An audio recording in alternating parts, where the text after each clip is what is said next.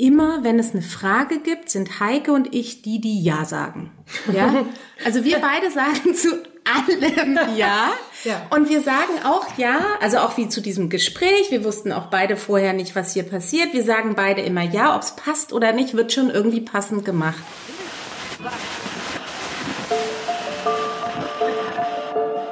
Herzlich willkommen zu Hansa Rauschen, dem Literaturpodcast des Hansa Verlages. Mein Name ist Florian Kessler. Hier sprechen alle zwei Wochen Lektorinnen und Lektoren mit Menschen aus der Welt der Bücher, mit Schreibenden und Lesenden, mit Leuten von anderen Verlagen und aus dem Haus. Es geht um alles, was in Bücher passt und außenrum passiert. Und das ist wirklich nicht wenig. So ein bisschen Podcast aufnehmen ist ja gar nichts. Jedenfalls ziemlich sicher nicht für die Sprechenden dieser neuen Folge von Hansa Rauschen. Unsere Lektorin Lina Musur hat diesmal nämlich zwei Frauen getroffen, die, kann man sagen, wirklich aktiv sind. Heike Melba-Fendel und Annika Reich haben beide bereits jeweils ganz unterschiedliche Bücher veröffentlicht, schreiben Rezensionen, Kolumnen und auch mal wilde Polemiken. Daneben aber haben sie jeweils in den letzten Jahren noch viel mehr gemacht. Das Netzwerk der 100 Frauen gegründet und die Kolumne 10 nach 8 auf Zeit Online. Das wichtige, sich mit Migration und Flucht beschäftigende Bündnis Wir machen das und das Portal für Literatur und Musik aus Krisengebieten weiterschreiben. Bei vielen dieser Initiativen war und ist auch Lina Musur beteiligt. Für mich fühlte sich beim Anhören des Gesprächs so an, als dürfe man in einer Berliner Küche einem echten Austausch zwischen sehr guten Freundinnen aus der Kulturwelt zuhören. Von den jeweiligen Biografien und Anfängen des Lesens und überhaupt dem Umgang mit Literatur bis zu echtem, konstruktiven Streit über heutige feministische Standpunkte. Am Ende erzählen Heike Melba-Fendel, die ihren letzten Roman bei Aufbau veröffentlicht hat, und Annika Reich, die ihre Romane bei Hansa veröffentlicht, auch noch, was sie in letzter Zeit an Literatur so richtig beeindruckend fanden. Annika hat Hannah Arendt noch einmal gelesen, Heike die Essaybände von Daniel Schreiber. Viel Spaß. Liebe Annika, liebe Heike, herzlich willkommen. Schön, dass ihr da seid. Am Anfang würde ich gerne von euch wissen, was Literatur für euch bedeutet. Wann habt ihr angefangen zu lesen und wie hat sich dieses Leseverhalten womöglich verändert im Laufe der Jahre? Ich esse und trinke, nämlich, äh, würde ich sagen, vielleicht sowas wie euphorisch und immer zu viel, zu viel gleichzeitig. Ich kann mich da ganz schlecht äh, ähm, zurückhalten. Also ich lese immer drei oder vier Bücher gleichzeitig, auch wenn sich das bei manchen Büchern total verbietet und die auch nicht zusammenpassen und äh, man merkt, das geht jetzt eigentlich gar nicht. Und ich lese auch immer ähm, gleichzeitig Romane und philosophische Bücher und Klatschzeitschriften und ähm, Gedichte. Also ich ähm, mache da keinen, keinen großen Unterschied. Und wenn ich äh, schreibe, dann lese ich sehr ähm, gezielt. Ähm, das nenne ich dann immer so Sprungbrett lesen. Also dann suche ich mir Bücher, von denen aus ich in das Thema, über das ich gerade schreibe oder, oder die Fragestellung, über die ich gerade schreibe, reinspringen kann. Und dann lese ich wirklich sehr ähm, ausbeuterisch. Also dann interessieren mich die Bücher wirklich nur insofern, als sie mir was, als sie mir Inspiration bieten oder Reibung. Mhm. Mich macht Lesen total lebensunfähig. Deswegen war ich auch ähm, früher komplett lebensunfähig, weil ich als äh, Kind und Jugendliche nur gelesen habe ähm, und mich für nichts anderes interessiert habe und auch immer so Binge-Reading würde man heute sagen. Also Kinderbücher habe ich, glaube ich, mit acht oder neun aufgehört zu lesen, aber da habe ich dann auch so fünf am Tag und habe so diese fahrbaren Stadtbüchereien, die es ja damals gab, dann leer gelesen und dann die Stadtteilbibliothek ähm, leer gelesen und ähm, und habe mich eigentlich so von der Welt weggelesen und habe das später noch so ab 18, 19 ergänzt mit ins Kino gehen und habe mich einfach so ähm, fiktional aufgepumpt oder mit Fiktion aufgepumpt, dass ich mich selber auch nur ähm, noch als fiktionale Person ähm, wahrnehmen konnte und auch mein Leben so gelebt habe. Also in, in so einem, in einem äh, vielleicht sogar einer erzwungenen Poesie, oder dass ich einfach morgens aus dem Haus gegangen bin und beschlossen habe, dass mir Dinge passieren sollen und geguckt habe, welche mir passieren und mich einfach wie so eine Protagonistin meiner Tage hm, gesehen habe. Und dann, wenn man, wenn Dinge passieren sollen, passieren die ja auch. Ähm, das alles hat dazu geführt, dass ich viel geschlafen, viel gelesen, viel Filme geguckt und viel ähm, poetische Dinge erlebt, aber eigentlich sonst nichts gemacht habe im Leben. Und dann irgendwann fängt man ja mal an, ein bisschen zu arbeiten und Geld zu verdienen und ähm, sich für sowas wie eine Professionalität zu interessieren. Die hat mich aber immer bis heute deutlich weniger interessiert als ähm, die Lebensunfähigkeit, die mir äh, Bücher bereitstellen.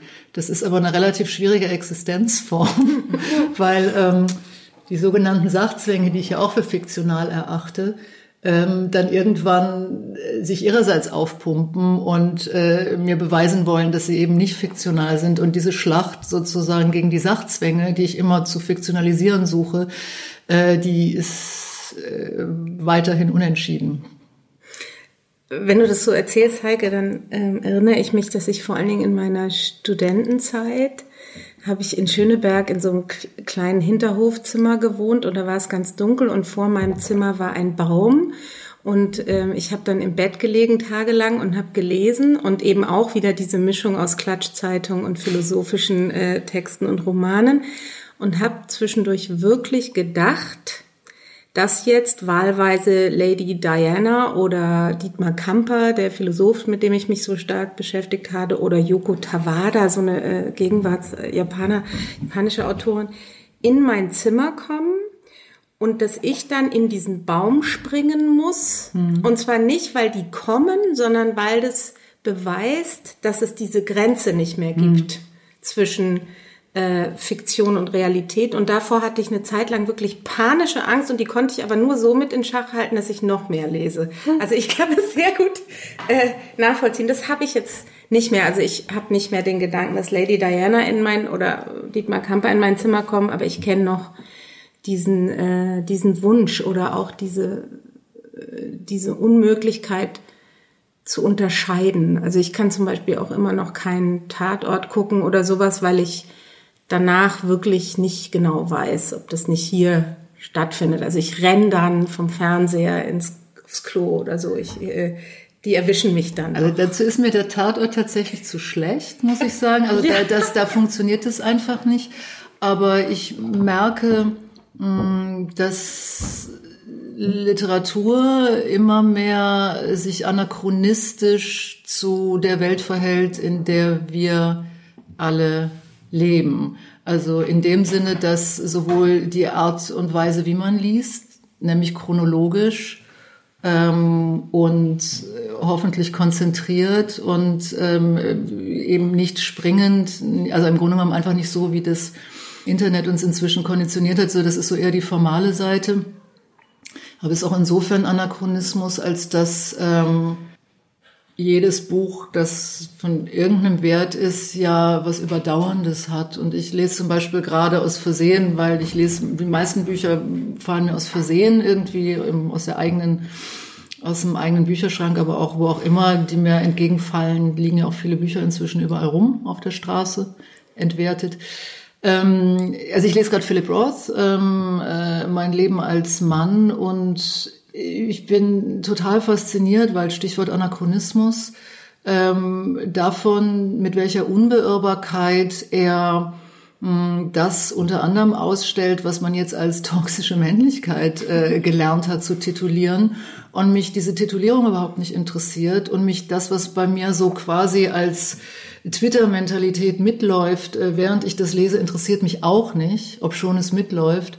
Ähm, und dass ich einfach merke, dass diese Art in die Gedankenwelt hm, von jemand einzudringen, der äh, über den in vielerlei Hinsicht, wenn nicht die Zeit, aber doch die Ideologie hinweggegangen ist, ähm, dass, dass das ganz bedeutend ist. Und dass es anachronistisch ist, ist eigentlich schmerzlich, weil ähm, der Leser, die Leserin dadurch in eine bestimmte Form von Einsamkeit gebracht wird. Ähm, wenn man wie ich nicht in Kreisen verkehrt, primär, die irgendwie was mit Literatur zu tun haben oder sich darüber verständigen, ähm, ist man als Leserin sehr einsam mit den Begegnungen, die man da hat und den Erkenntnissen, die man da gewinnt, weil sie eben keinen, mh, hm, ach so kenne ich Charakter haben.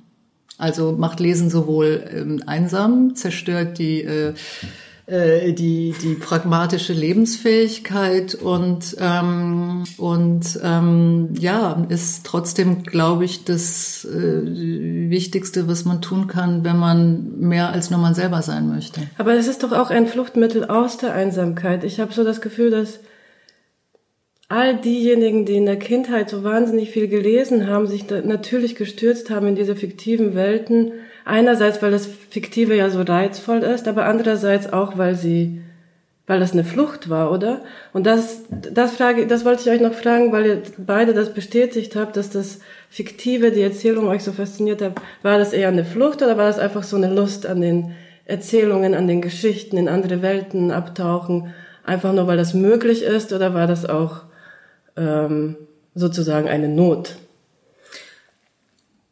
Also ich glaube, dass das, was ich in der Literatur gefunden habe, war oder ist heute für mich immer noch näher an der Realität als die Realität. Ich habe es ja mit der Wirklichkeit nicht so, äh, also auf einer Ebene, jetzt äh, auf anderen Ebenen habe ich es vielleicht auch mit der Wirklichkeit, aber in so einem ganz, ganz tiefen inneren Selbstbezug interessiert mich Wirklichkeit eigentlich nicht. Und insofern war, ähm, war das Begegnen meiner eigenen Realität, also Begegnen einer Realität in der Fiktion für mich überhaupt keine Flucht, sondern eher sowas wie ein, wie ein, äh, wie ein Ankommen. Eigenes Leben. Ja, oder wie, wie das Leben. Also plötzlich dachte ich so, ach so, diese starken Gefühle, die ich, die ich hatte, die, die, die, ich waren immer so wie so Stichflammen, dass ich so dachte, äh, Stichflammen eine, eines Wirklichkeitsempfindens. Ja, wenn ich gemerkt habe, ach genau, ja, da steht's ja, so ist es doch in echt. Und dann bin ich wieder zu, und dann musste ich zurück in die, in die, wie, wie auch immer geartete Wirklichkeit und habe immer gemerkt, das, das ist doch alles totaler Fake. Und insofern würde ich es umdrehen, mhm. glaube ich.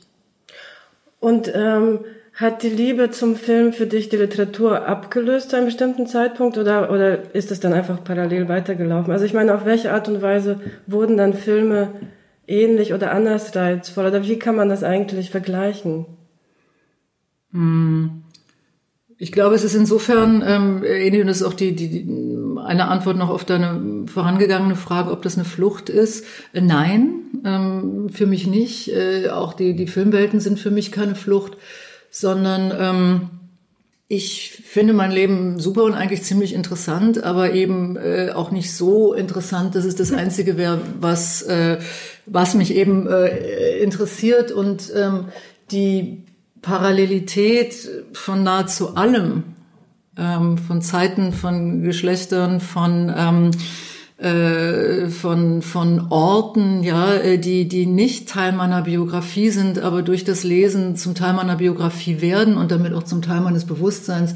Das empfinde ich als ähm, eine Bereicherung und umgekehrt finde ich es als eine unglaubliche Verarmung, wenn äh, der eigene biografische Horizont das ist, woraus man seine dann wahrscheinlich auch nicht besonders erkenntnishaften Erkenntnisse zu schöpfen vermag.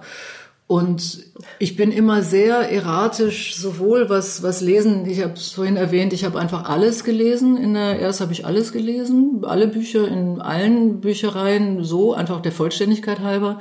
Ähm, ich bin auch so ins Kino gegangen, ich habe einfach alle Filme geguckt, die im Kino liefen und wenn man wie ich viel auf Filmfestivals ist, wo ja eben die Filme oft noch völlig unbekannt sind, da geht man eben nach Uhrzeit ins Kino. Und das ist was, ähm, was für mich auch dazugehört, dass ich Literatur und eben übrigens auch Kino dann auf eine Weise konsum ja, konsumiert ist vielleicht sogar das falsche Wort, eben nicht konsumiert, sondern mich dem ausgesetzt habe, wie ich mich dem Leben aussetze und lang, oder lange ausgesetzt habe oder immer noch, wenn ich reise, dass ich einfach morgens losgehe und gucke, was passiert. Und so fange ich ein Buch an und gucke, was passiert und so gehe ich in einen Film und gucke, was passiert. Und das war für mich persönlich, die, weil ich so extrem vorurteilsbehafteter Mensch bin. Ganz extrem. Sobald ich weiß, worum es geht, denke ich, ach so, nee, das interessiert mich aber nicht. Oder habe ich jetzt keine Lust zu. Oder ach, der spielt mit. Oder ach so, da geht's irgendwie um Feminismus. Ach so, nee. Und, ähm, und deswegen will ich es vorher gar nicht wissen. Und ich trick's sozusagen meine eigene Vorurteilbehaftetheit darüber aus, dass ich eben gar nichts weiß. Und insofern ist für mich Leben und Lesen und Film ähm, hat eine ähnliche Mechanik, sich nämlich einfach erstmal völlig ähm, mh, völlig offen auf das einzulassen, was mir gerade des Weges kommt. Also es ist im Grunde genommen diametral dem entgegengesetzt, wie sich Wirklichkeit jetzt gestaltet, dass man also immer schon vorher nachguckt, wo man, wo man sein wird, wie es dort sein wird und man sein eigenes Futur 2 äh, sich jeden Tag äh, mittels diverser Apps bastelt. Also ich weiß, wie es gewesen sein wird. Und ähm, insofern ist das nicht Flucht, sondern ich glaube, dass die Qualitäten, die ich an bestimmten Stellen habe, mm, oder sage ich mal die Weisheit, die ich mir zuschreibe, die habe ich deswegen, weil ich viel erlebt habe, aber weil ich auch viel in ähm, viel durch Fiktion gelernt habe, die zum eigenen Erleben eigentlich geworden ist. Ja. ja. Was, wenn ich so drüber nachdenke, ich, was bei mir irgendwie so ein Phänomen ist, dass ich so sehr, sehr, sehr, sehr viel lese und mich aber an praktisch nichts erinnern kann. Also, wenn ich ein Buch gelesen habe, dann weiß ich an dem Abend noch, worum es ging. Und am nächsten Tag kann ich noch grob sagen, was die Handlung war. Und ich würde sagen, zwei, drei Tage später ist es wirklich weg. Echt? Ja, bei es ist auch. unglaublich. Nein. Es ist unglaublich. Und das ist total schrecklich, dass aber ich kann also immer noch die Stimme, ich kann immer noch ganz Stimmung, genau sagen, genau. wie ich, ich, das gefunden habe und ähm, ob ich das mochte, ob ich es nicht mochte. Hab, kann das Gefühl jederzeit aufrufen, aber der Inhalt ist ah, mehr oder genau. weniger weg. Und so ist es bei mir auch. Und es ist manchmal total ungünstig, weil ich habe ja eine Zeit lang auch Literatur ähm, unterrichtet und ich habe zum Beispiel Siri Hüstvedts Buch ähm, What I Loved ähm, dreimal unterrichtet und ich musste es jedes Mal komplett von vorne ähm, äh, lesen, weil ich wirklich nicht mehr wusste, worum es da ging. Und ich erkläre mir das inzwischen so. das ist lustig. ich erkläre mir das inzwischen so, dass ich, dass das so eine Art Plankton-Nahrung für mich ist, dass die so durch mich, also ich mache so mein äh, mein Lesemaul sperre ich auf und dann rauschen diese äh, diese ganzen ja eben auch relativ ungefilterten. Da bin ich wie du, also ich lese ja auch so querbeet. Das rauscht in mich rein und das nährt mich. Ja, also ich werde dann schon also ich glaube, das, was, wie es mich nährt, ist sehr, sehr viel. Also das ist dann schon in Richtung Wahl wahrscheinlich. Ähm, aber ich kann es nicht reproduzieren. Und ich glaube, dass das Lesen meiner analytischen Filter passiert, ist der, ist der ganze Witz daran. Weil wenn ich nämlich wenn ich die anstelle, wie ich das sonst mache bei, bei, bei politischen Fragen oder so, dann ähm, bleibe ich manchmal an den falschen Dingen hängen oder an, an so Triggern hängen. Und das passiert mir mit der Literatur eben nie. Ich werde nie getriggert. Ich bin auch zum Beispiel ganz anders als du, Heike, vollkommen unkritisch. Also ich, äh, ich habe überhaupt nicht diese Vorteile, sondern ich lese nur inspirativ und den Rest blende ich aus. Also oder so schaue ich auch Filme, danach sagt mir jemand, ja, aber die Story war doch so und so oder die, die Ästhetik und dann sage ich immer, echt? Weil dann habe ich nur, das habe ich alles schon wieder vergessen. Das Einzige, was bei mir hängen geblieben ist, ist das, was mich, was sich irgendwie in irgendeiner Form mit mir verknüpft, wo ich was draus machen kann. Und zwar jetzt nicht im Sinne von herstellen, sondern im Sinne von weiterträumen oder so.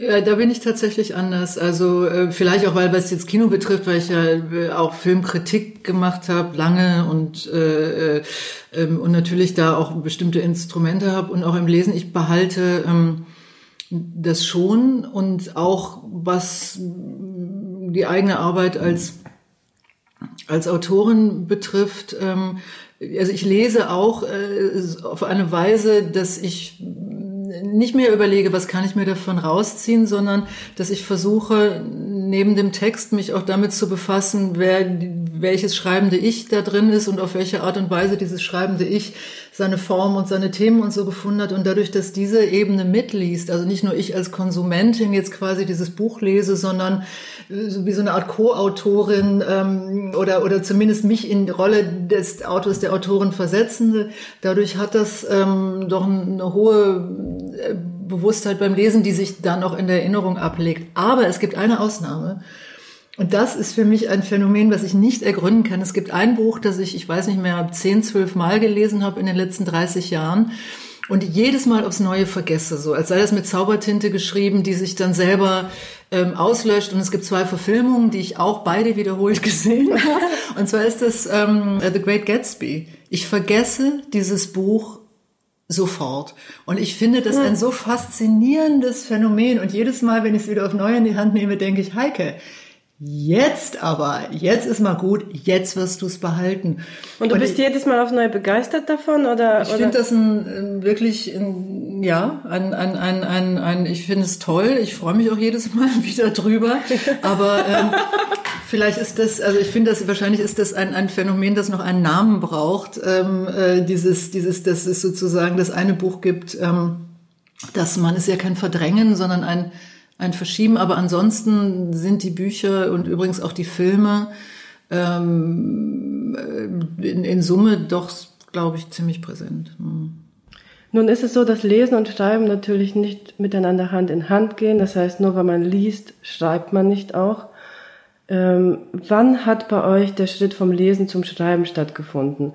War das Schreiben sofort da, genauso wie das Lesen, oder kam das erst viel später?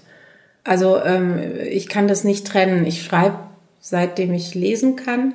Ähm, das war für mich immer zusammenhängend. Also ich habe, glaube ich, also ich habe ja seitdem ich äh, ja, seit der ersten Klasse oder so habe ich ja immer diese großen Reden geschwungen beim Mittagessen. Ich kann jetzt nicht abräumen, ich muss mein Buch schreiben und so. Und dann habe ich mich da immer so zurückgezogen und habe äh, eigentlich immer nur Titelbilder gemalt und diese Papiere aneinander getackert und die ersten Sätze geschrieben. Und dann war ich immer unglaublich begeistert von meinen ersten Sätzen und kam aber nie darüber hinaus und habe also wahrscheinlich irgendwie 278 erste Sätze und zusammengetackerte Bücher, also äh, Zettel Insofern kam das nicht. Und dann hat irgendwann mal meine Mutter zu mir gesagt, ähm, du, also wenn, wenn du wirklich ein Buch schreiben willst, wenn das echt stimmt, dann musst du es jetzt mal zu Ende schreiben. Du musst jetzt mal eins zu Ende schreiben.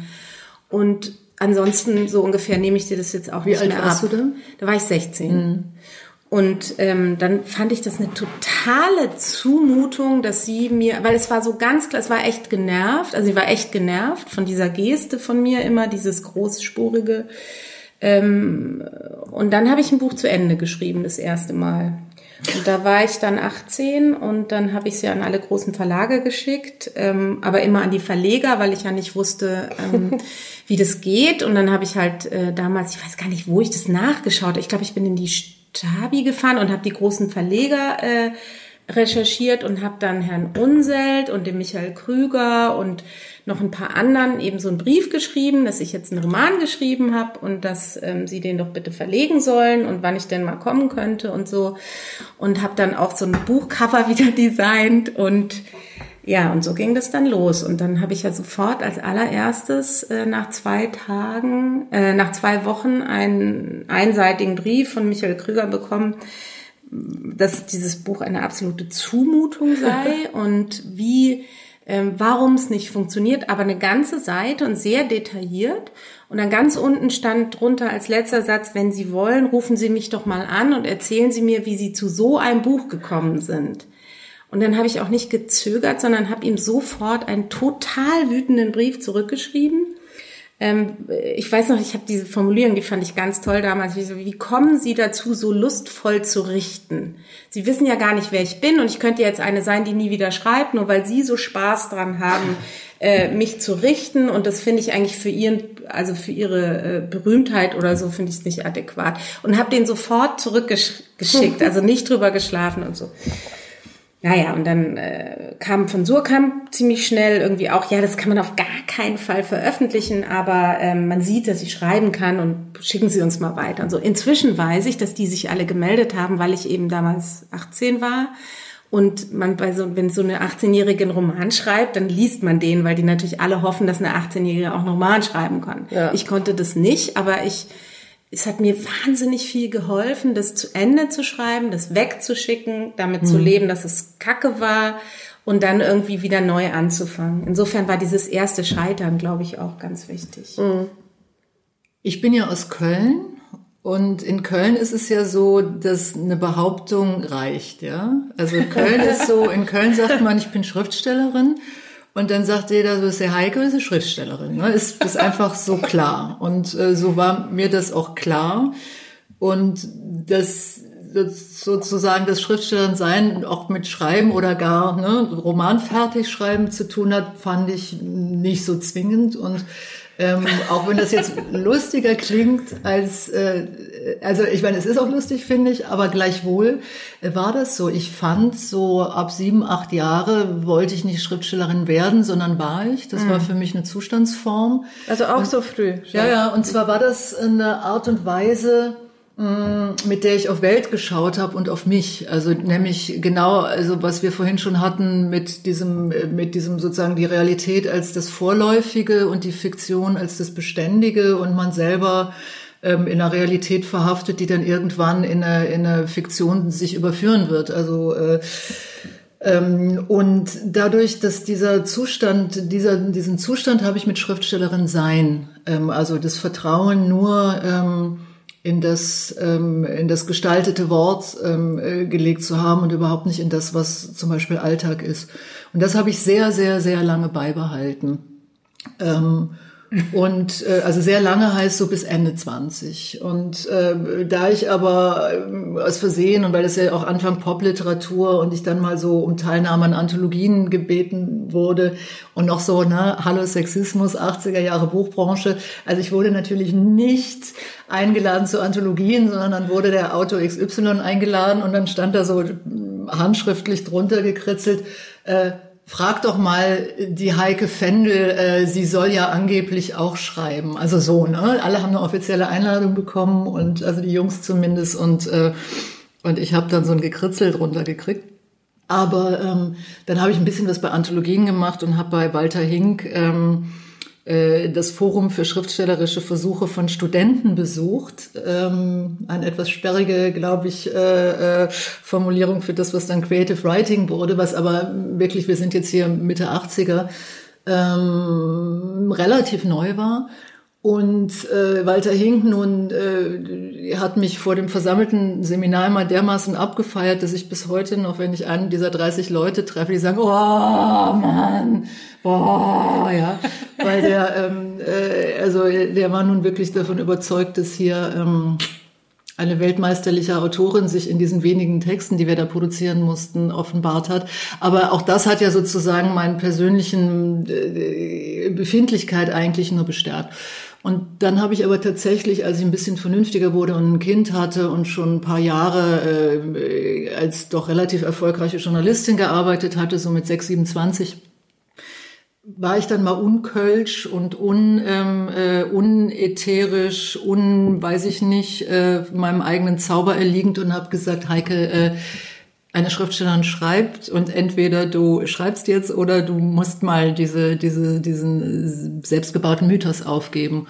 Und ich habe mich für Letzteres entschieden und habe da erst gemerkt, war ich vielleicht so ja 6, 27, und da habe ich gemerkt, wie sehr mich dieses Bewusstsein, eine Schriftstellerin zu sein und vor allen Dingen der Welt auf diese Weise gegenüberzutreten, nämlich beobachtend, aufnehmend, alles für möglicherweise wichtig erachtend, weil es Stoff sein, also die Welt als Vorlage zu betrachten, dass man, dass mich das tatsächlich zwei Jahrzehnte auf eine Weise stabilisiert hat, ähm, die mir dann unfassbar gefehlt hat. Und insofern war der eigentliche, wenn ich das Fand noch das ergänzen immer nur im Kopf statt oder, oder Hast du dir tatsächlich immer äh, auch Notizen Nö, ich habe gar keine Notizen. Ähm, ja, also mal so ein bisschen und so. Ja. Ne? Dann setzt man sich halt ins Café und hat ein schönes, äh, schönes äh, Buch und einen schönen Stift und und hat ein schönes Kleid an und sitzt dann da so als die Schriftstellerin, ja. ja? Ähm, aber jetzt nicht wirklich nennenswert. Aber was dann tatsächlich passiert ist und das war nun wirklich mal ein Glücksfall in meinem Leben und so ist dann viele Jahre später, also dann ist wirklich noch mal 20 Jahre später ähm, als ich dieses Versprechen, was ich mir mal gegeben hatte ähm, äh, oder was auch ich vielleicht für manche verkörpert habe, dann doch eingelöst habe. Ähm, es gab von Anfang an von diesen ersten Anthologien an Peter Glaser, den Autor und Schriftsteller, der ähm, in meinem Leben immer so eine, eine, ein schreibender Begleiter war. Ich glaube, wir haben uns in den letzten 30 Jahren vier, fünf Mal gesehen, aber haben nie aufgehört, ähm, einander zu schreiben. Und der hat irgendwann Mm, mir mal geschrieben, äh, ich möchte, dass du ein Buch schreibst. Und dann habe ich gesagt, Peter, Entschuldigung, ich bin Unternehmerin, ich bin dies, ich bin das, ich mache tausend Sachen, ich habe nicht die Zeit dazu. Und dann hat er gesagt, das ist egal, schreib mir irgendwas jeden Tag. Und weil das so was Bezwingendes hatte, dass ich nur einen Satz oder ein Hallo oder die völlig freie Form, habe ich das äh, völlig begierig begonnen, ihm einfach jeden Tag tatsächlich irgendwas zu schreiben. Und das hat nach sehr kurzer Zeit, vielleicht nach zwei, drei Wochen, eine eigene Form bekommen. Also, dass ich ihm tatsächlich jeden Tag eine kleine Geschichte oder im Sinne einer unerhörten Begebenheit oder ein Textfragment geschickt habe. Und da muss ich sagen, ich weiß nicht, ob er sich im Klaren darüber war, wie brillant oder genial das war, was er da mit mir gemacht hat. Das ist der Moment, wo ich tatsächlich äh, von diesem ganzen auch leicht verblasenen, ich bin Schriftstellerin hin zu einer arbeitenden Autorin, die über 300 Tage, weiß ich nicht, 250 Texte produziert hat. Und damit war ich natürlich ähm, drauf, ja. Damit mhm. äh, und das hat sich seitdem auch nie wieder, das hat mich auch nie mehr verlassen dann. Also die Fähigkeit und die Bereitschaft zu schreiben, egal ob ich Zeit habe, will oder kann und ähm, äh, und das einfach als äh, diese Form von Verschriftlichung ähm, allen möglichen als als wirklich ähm, unabdingbaren Lebensbestandteil. Das habe ich äh, eben genau diesem einen Mann, also diesem Peter Glaser, ähm, zu verdanken. Das ist tatsächlich, ich bin jemand, die sonst eigentlich immer darauf geachtet hat, Menschen nicht viel verdanken zu müssen, ähm, im Sinne einer eines Autonomiebahns. Und das hat mich aber sehr demütig gemacht, weil ich weiß, dass etwas, das in meinem Leben sehr bedeutend ist, nämlich wie gesagt das Einlösen von etwas, was Jahrzehnte zurücklag, ähm, das habe ich tatsächlich einem, einem Mann zu verdanken. Eure Bücher sind wirklich sehr unterschiedlich, nicht unbedingt was das Inhaltliche anbetrifft, sondern vor allem was die Form anbetrifft. Ich habe mit euch beiden sehr eng als Lektorin zusammengearbeitet und ich glaube, der Hauptunterschied liegt für mich in einem unterschiedlichen Umgang mit Realität und Fiktion. Ich glaube, dass bei dir, Annika, das Fiktive und die Fantasie eine viel größere Rolle spielen. Du willst ausdenken, du willst neue Welten erschaffen und das hat auch ganz oft eine traumähnliche Qualität. Und bei dir, Heike, ist es ein Spiel mit der Realität. Es ist überhaupt nicht schwer, Parallelen zwischen dir und deinen Protagonistinnen zu erkennen und trotzdem wäre es total falsch zu sagen, dass du einfach über dich selbst schreibst. Du überhöhst eine private Geschichte zu etwas sehr Universellem. Und gleichzeitig ist es natürlich auch ein Spiel mit dem Leser, was ist wahr, was ist ausgedacht. Könnt ihr dem zustimmen? Wie geht ihr in euren Büchern mit dem eigenen Ich um und was ist eigentlich eure Intention beim Schreiben? Mhm. Ja, also ich glaube, als Heike gerade sagte, so der Weltbezug durch dieses, die Wahrnehmungsform einer Schreibenden, dass alles Stoff sein könnte und so, da habe ich zugehört und dachte, es ist bei mir total anders. Also die Welt ist wirklich nicht meine Vorlage. Ich habe überhaupt noch nie das Gefühl gehabt, dass ich irgendwas schreibe, was ich erlebt habe. Ähm, das ist wahrscheinlich nicht so, aber das ist überhaupt nicht das, was mich interessiert. Ich möchte nicht beschreiben, was ich erlebt habe, sondern ich, äh, ich möchte eigentlich mit dem Schreiben ähm, mich irgendwo hinwerfen. Also, oder auch nicht mich, sondern die, die Welt. Also, es ist wirklich eher, sind echt eher Entwürfe in eine, in eine Welt, die ich nicht zu kennen, also, von denen ich denke, dass ich sie nicht kenne. Wenn ich dann Jahre später die Bücher lese, denke ich, ach, die kenne ich doch.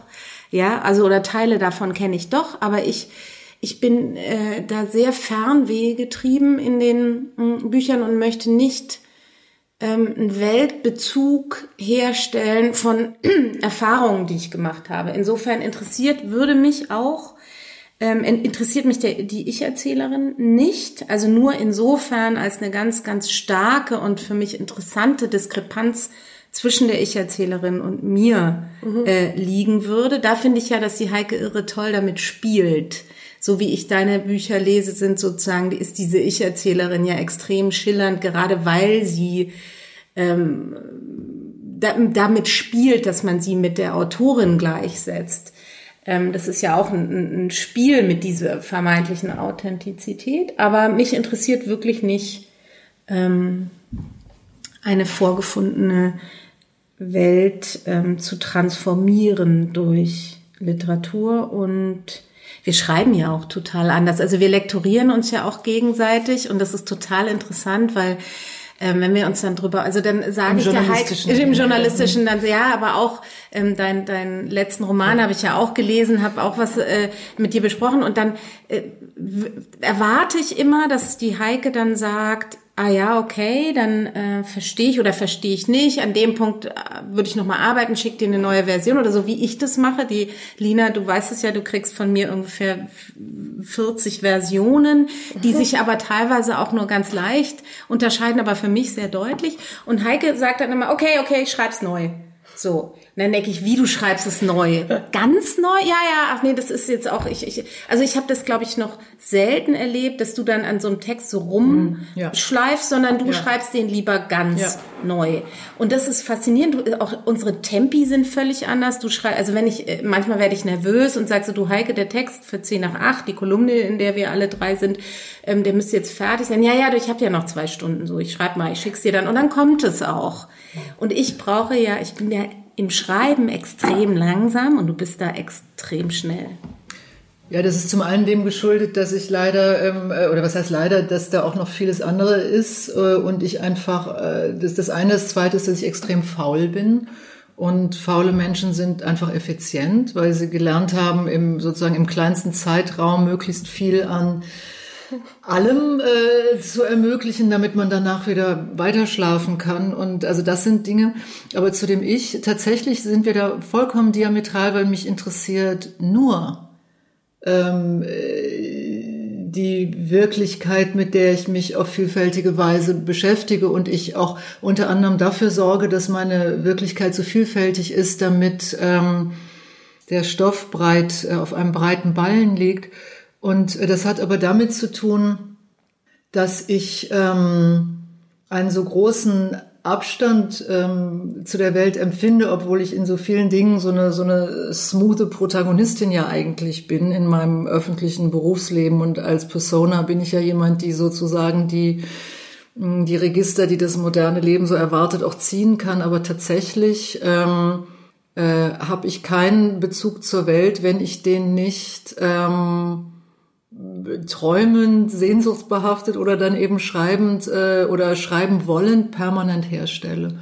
Und das heißt nicht, dass das Schreiben jetzt therapeutisch wäre, aber ähm, ich will, ähm, ich will verstehen, was meine Zeit ist, was die Orte sind, an denen ich bin, was die Menschen sind, die mich umgeben.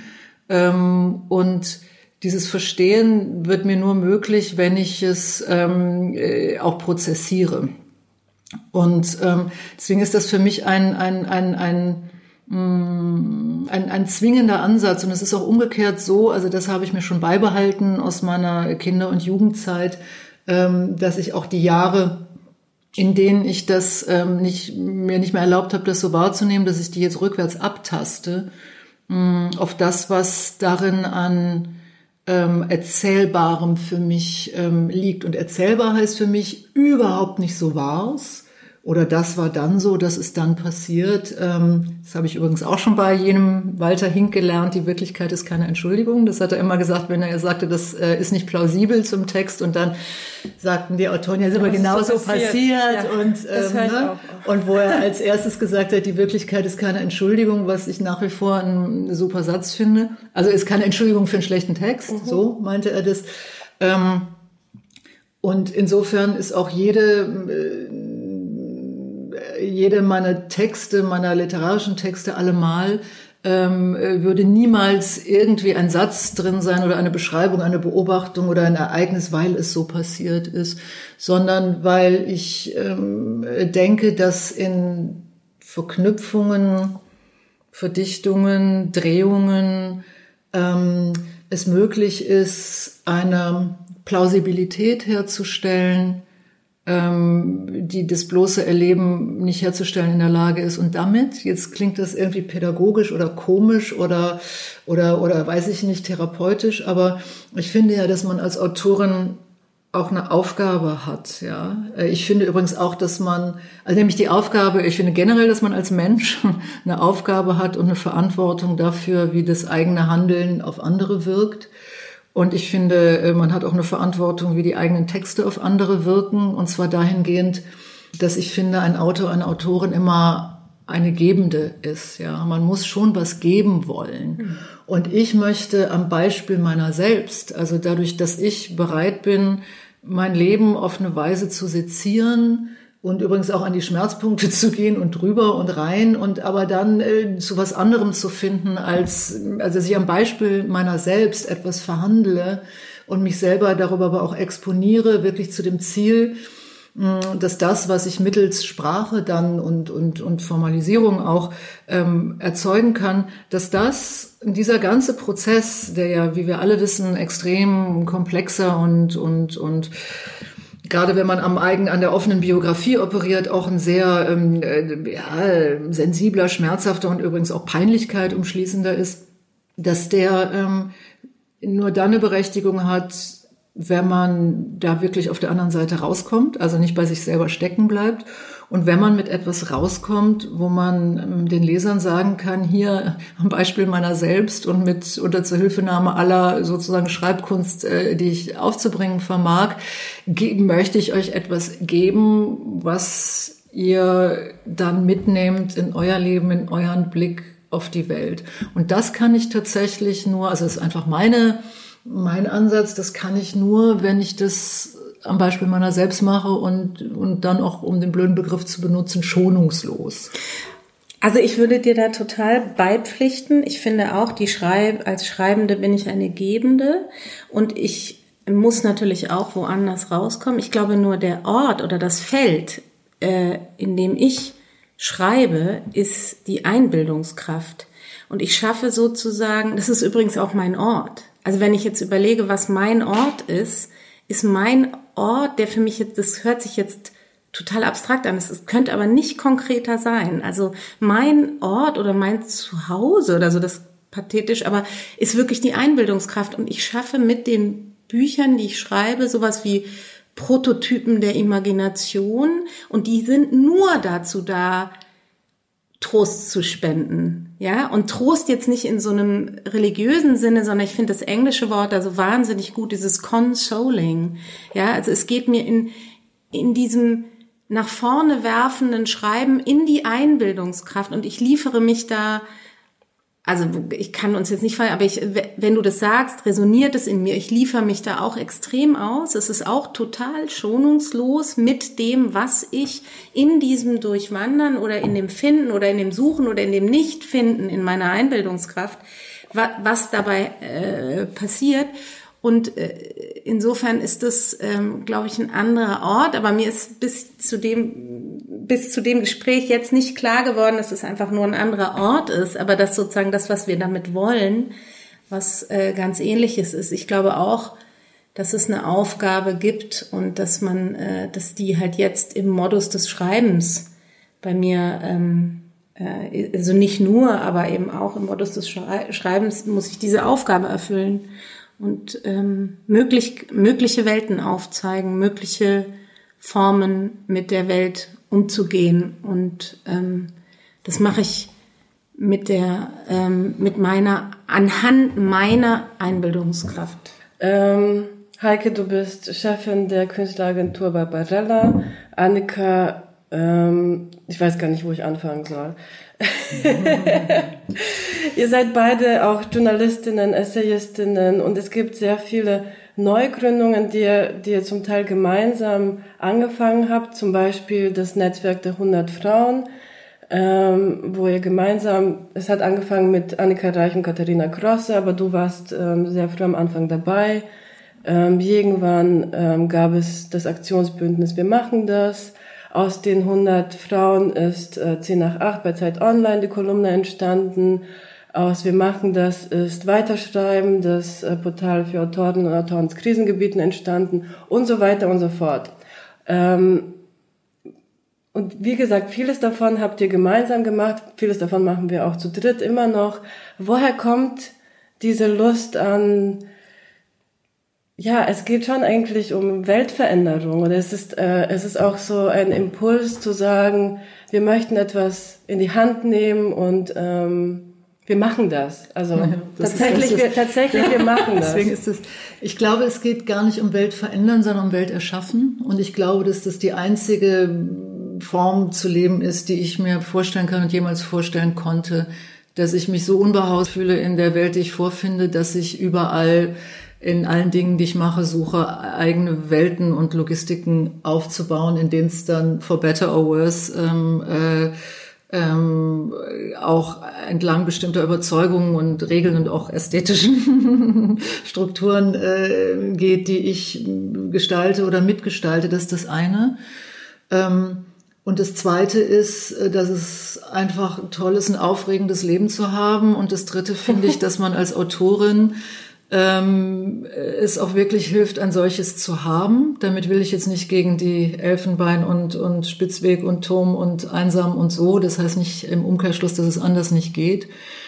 Aber ich habe gerade bei bei ähm, äh, Tejo Cole in, in, in Jeder Tag gehört dem Dieb, ähm, äh, als er dann über über seine Rückkehr nach Nigeria schreibt und dann sagt, hm, dass nicht umsonst so viele interessante Schriftsteller da ähm, äh, schreiben, weil er hat es dann, auf, er hat so ein bisschen über John Updike gelästert und gesagt, das ist so ein hochbegabter Autor, aber der hat halt so ein schrecklich langweiliges Leben und wohnt an so einem furchtbar uninteressanten Ort, so dass dieses dass er gar keinen äh, so Breeding Ground, keine, keine Grundlage hat, von der aus diese, diese, diese die große schriftstellerische Begabung einfach wirklich anfangen kann zu leben.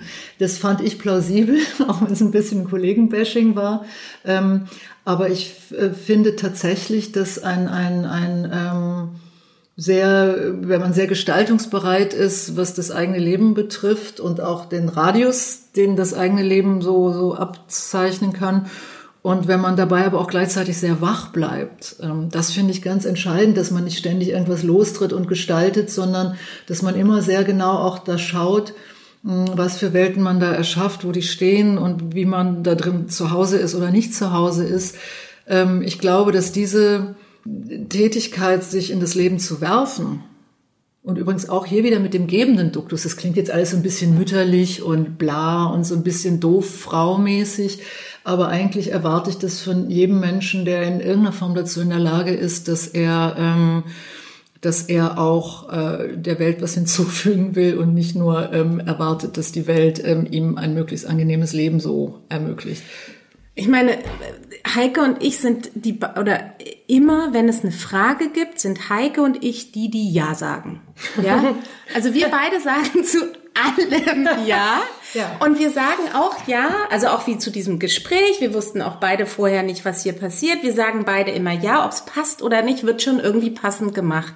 Und ich finde, wir sind beide auch in diesen Gründungen, also das sind jetzt drei, äh, drei relativ, also wirklich erfolgreiche und florierende und blühende Unternehmungen, die wir da gestartet haben, sind wir sehr komplementär, finde ich. Also ähm, ich glaube, wir sind sehr, sehr ähm, verwandt in unserem Möglichkeitssinn und in der Lust daran, eben Welten zu erschaffen und es auch ab, es ist, glaube ich, von uns beiden, oder da merke ich immer, da resonieren wir, so eine Entscheidung dafür, eine Entscheidung für Optimismus. Ja, weil wir wissen natürlich beide, dass ein, also ein, einfach so ein Optimismus, in den man reinstolpert, ist total lame. Aber ein Optimismus, für den man sich trotz allem entscheidet, also ein Mut, dass man sagt, against all odds, wir machen das jetzt, ja. Und dann ist es ganz oft so, dass Heike ähm, startet mh, hm, und so einen Satz äh, in die Runde knallt, so einen ersten Möglichkeitsraum eröffnet und alle vielleicht drumherum das auch interessant wird so und und ich Du machst war, genau und ich merke, ich fange dann den Ball und denke, wow, der funkelt und so und dann und dann trage ich den so weiter und dann dann entwickle ich den auch äh, mit. Aber ich glaube, wir wir könnten noch 100 Sachen zusammen gründen, weil wir da so, ein, so eine gemeinsame Kraft entwickeln in diesem Moment mhm. und wir den dann auch äh, wir das dann auch weiter weiter tragen können. Insofern ähm, hm. macht es immer großen Spaß und ist aber sehr komplementär in unseren Talenten, was wir dann in diesen Gründungen jeweils jeweils können. Und ich weiß noch, dass ähm, den Frauenkreis, den Katharina und ich vor fünf Jahren oder sechs Jahren gegründet haben. Heike war vom ersten äh, Tag an dabei und hat den Laden erstmal aufgemischt. So doof. genau, weil du es so doof fandst. Und das fand ich dann aber, aber das ist eben auch diese, du hast sehr großen Mut ähm, zu Konflikten Ähm, ich glaube, ich habe überhaupt keinen Mut für Konflikt. Ich habe sehr viel Mut für eine radikale Positivität. Ähm, das ist auch wieder so was Komplementäres, was ich aber auch, glaube ich, in so einem absoluten Wunsch und auch einer, einer Entschiedenheit ähm, zusammenfindet, wieder eine Welt zu erschaffen, um es irgendwie aushalten zu können. Ja, und konkret zu sein. Ne? Ich glaube, genau, dass ähm, ja. äh, dieses, äh, weil du gerade das Wort lame benutzt hast, ne? also so dieses... Ähm, dieses Leben im Konjunktiv, ne, hätte, wollte, könnte, würde und so, ähm, und sich in selber auch in irgendeiner Form als Spielball oder gar Opfer von Umständen zu betrachten, das ist, glaube ich, ähm, und das ist, wenn ich, äh, weil es gibt so, so viele Debatten, Diskurse und so über Frauen und mich hat das so in dem Sinne nie interessiert, weil ich glaube, dass so eine ähm, sich selber in, in eine Selbstwirksamkeit, entweder man hat die oder man überführt sich, aber zu wissen, ich kann was, ich will was, ich tu was. Ja, ich glaube, da haben wir eine echte Verbindung, dass man sich davon nicht durch irgendwelche ähm, biografischen oder geschlechtergebundenen Einschränkungen irgendwo beirren lässt, beziehungsweise die gar nicht sieht.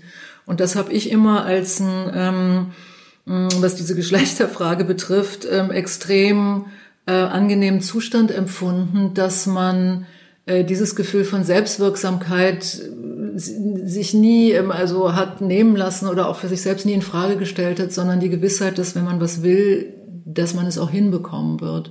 Und das finde ich ist was, wo wir wirklich eine sehr ähm, mm, eine sehr starke Gemeinsamkeit haben, die ich nicht besonders oft erlebt habe. Mhm. Weder mit Männern noch mit Frauen mhm. übrigens. Mhm. Aber mit Frauen noch ein bisschen weniger. Also ja und nein, würde ich sagen. Einerseits total und ich habe auch ähm, glaube ich, in dieser Verwandtschaft und auch in diesem Mut machen, jemanden zu treffen, der die Dinge genauso oder auf eine andere Art, aber auch in diesem Modus angeht, ähm, ist es für mich eine ganz wichtige Begegnung mit dir. Ähm, aber ich, worüber wir uns ja immer streiten, ist, also wenn es um Feminismus geht, ist das, dass ich immer wieder sage, ja, für mich gilt das. Also ich fühle mich selbst ermächtigt. Ich, ähm, ich habe das Gefühl, dass ich die Dinge so machen kann, wie ich will. Das hat aber mit Privilegien zu tun und es gibt diese strukturelle Ebene, die für dich immer nicht so relevant ist. Ja, und darüber streiten wir uns ja ähm, jedes Mal, wenn wir uns sehen. ja. Aber was ich immer interessant finde an den Streits auch, und gerade bei MeToo haben wir sehr unterschiedliche ähm, äh, Zugänge und auch sehr unterschiedliche Ansichten ist. Was ich ja an dir total beeindruckend finde und wirklich hoch inspirierend ist, dass du so viele Dinge, die paradoxal verschaltet sind, gleichzeitig denken willst, weil du denkst, alles andere unterbietet die Frage. Und das ist so ein, so ein Aufspannen eines, eines intellektuellen oder auch emotionalen oder menschlichen Feldes, an, äh, dass ich immer erstmal denke so, oh, Moment, Moment, Moment, das kann man gar nicht gleichzeitig sein oder denken und darauf beharrst du. Und das ist für mich immer eine wahnsinnig gute Denkschule, gerade in diesen feministischen Fragen, wo wir uns ja immer äh, in die Haare kriegen, dass ich immer denke, nee, nee, die Heike ist nicht nur auf der anderen Seite, das wäre auch wieder lame, sondern sie möchte beide Seiten, wenn es es überhaupt gibt, wenn wir jetzt mal so reduziert, äh, Komplexität so weit reduzieren, dass wir jetzt zwei Seiten nur haben, dann mindestens diese beiden Seiten gleichzeitig denken. Und was kommt dann raus? Und da habe ich dich schon. Was ist denn der große Streitpunkt bei den feministischen Fragen? Naja, so einmal sozusagen diese Frage ist, äh, ist die Situation der Geschlechterungerechtigkeit, äh, also auf der persönlichen Ebene oder auf der strukturellen Ebene zu lösen. Dann ist auch eine große Sache, die wir immer haben, ist, geht es bei MeToo um Sex oder nicht? Ich denke, bei MeToo geht es überhaupt nicht um Sex. Heike findet, bei MeToo geht's um Sex. Ähm, aber da gibt es also. Aber man kann es nur viel einfacher sagen. Ich finde Quote blöd. Ich finde MeToo als Bewegung blöd. Ja, also nee, im Sinne von so paar Frauen in Hollywood wissen, das kann man jetzt mal durchziehen und, und dann wird das Ganze geht viral und, und geht um Sex und Prominenz und alle machen irgendwie mit und Hashtag hier und Hashtag da und am Ende äh, landet es eben genau nicht in der Lebenswelt und ich finde auch die Verblödung, äh, die äh, Hashtag und Netzfeminismus äh, in die Welt gebracht hat, empfinde ich als ähm, einschränkend und der Sache der Frauen überhaupt nicht dienlich. Und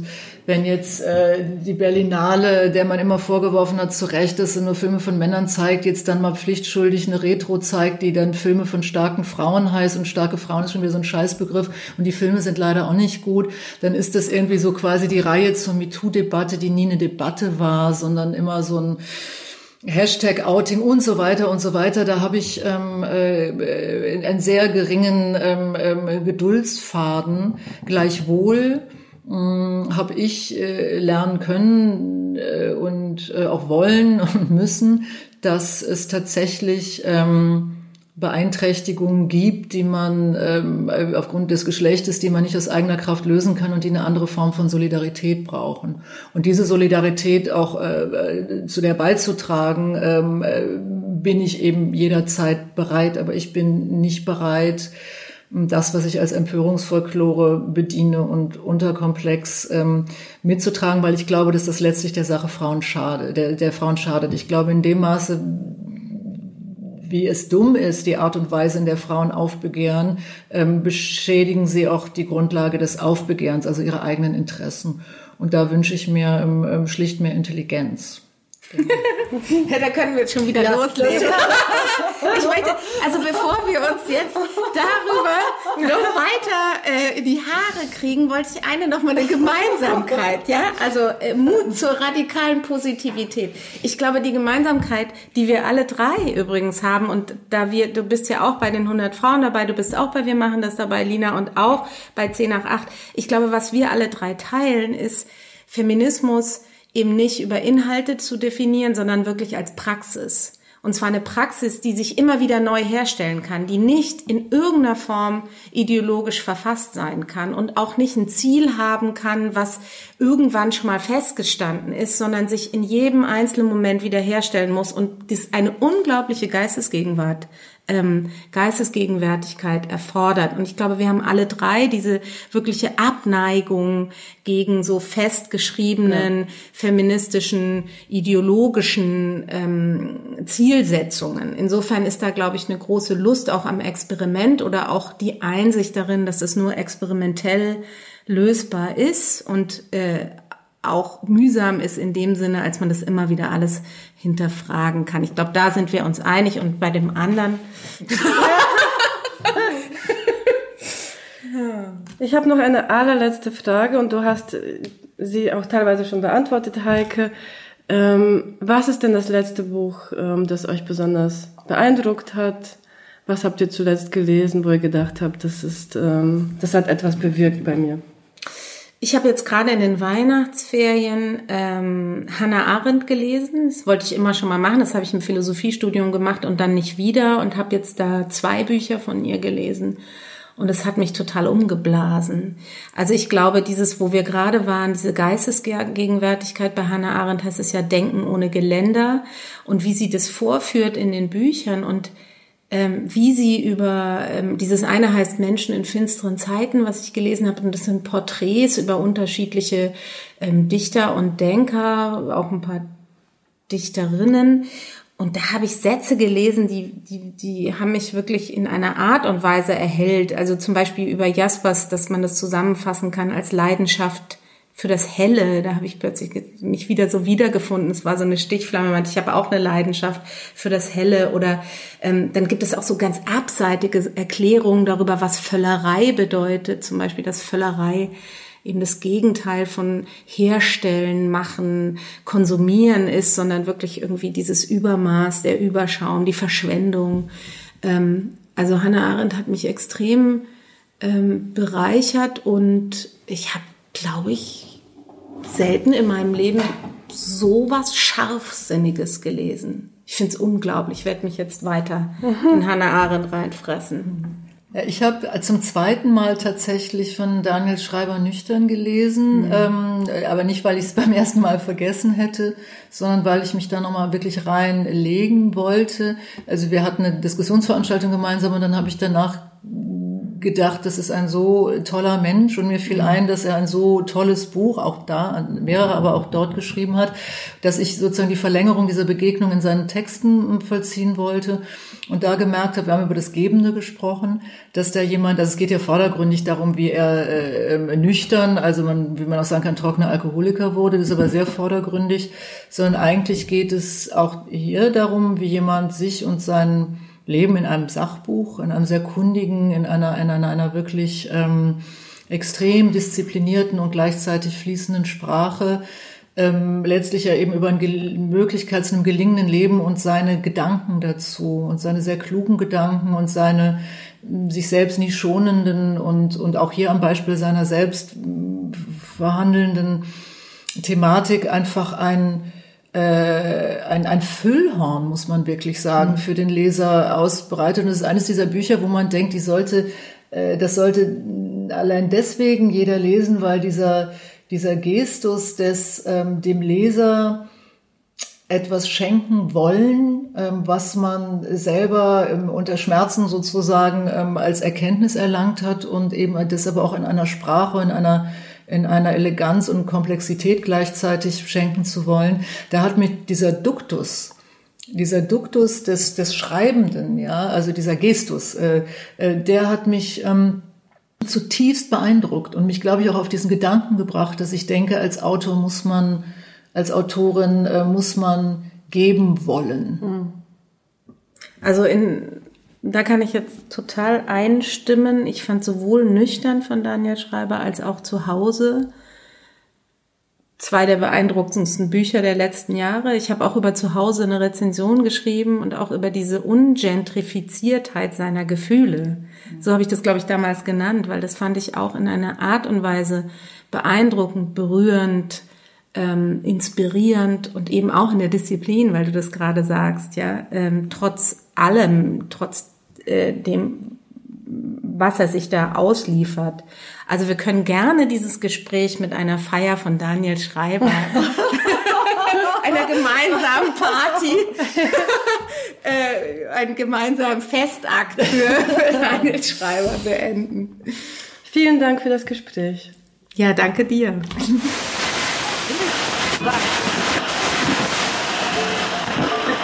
Das war es für heute mit dem Podcast Hansa Rauschen.